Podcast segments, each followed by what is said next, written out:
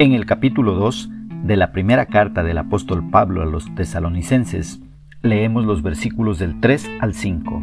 En la traducción Reina Valera de 1960, la palabra del Señor dice, Porque nuestra exhortación no procedió de error ni de impureza, ni fue por engaño, sino que según fuimos aprobados por Dios para que se nos confiase el Evangelio, así hablamos, no como para agradar a los hombres, sino a Dios que prueba nuestros corazones. Porque nunca usamos de palabras lisonjeras, como sabéis, ni encubrimos avaricia. Dios es testigo. ¿Qué es lo que expresa el escritor?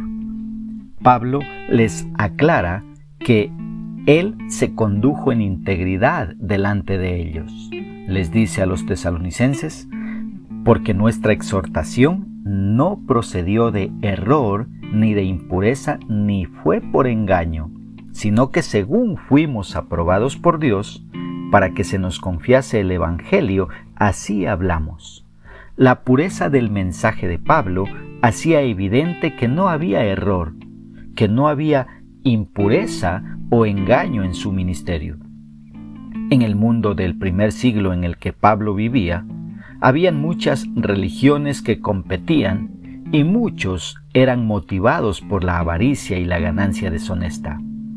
La mayoría de estas religiones tenían una mentalidad misionera y buscaban difundir su fe usando evangelistas y predicadores que iban de lugar en lugar.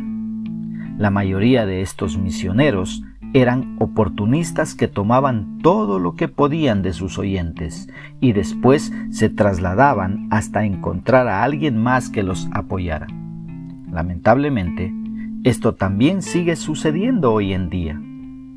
Pero este no era el caso del apóstol Pablo. Él buscaba llevar el Evangelio de salvación a muchos lugares y con toda honestidad.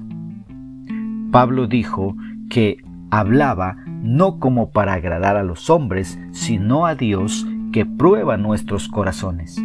Él sabía que el Evangelio no siempre agradaría a los hombres, pero sabía que era agradable a Dios.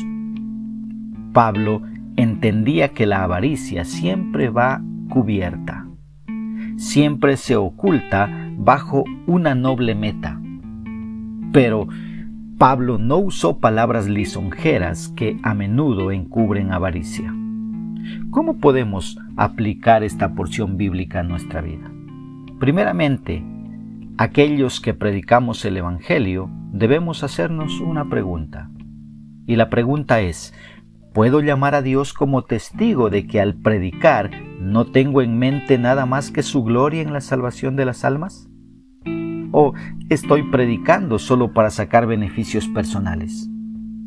Así que seamos honestos, los que predicamos el Evangelio, seamos honestos al predicarlo. Y no lo usemos para manipular a la gente o para jugar con su fe.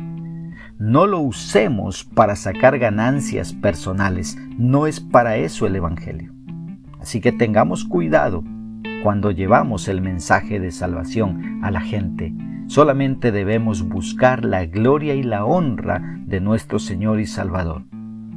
Una segunda aplicación, dejando de buscar agradar a los hombres. Cuidado con que lleguemos a torcer el Evangelio para decir cosas que la gente quiere oír. Nuestro objetivo debe ser agradar a Dios sirviéndole con transparencia y honestidad. Que Dios nos ayude a poner por obra su palabra.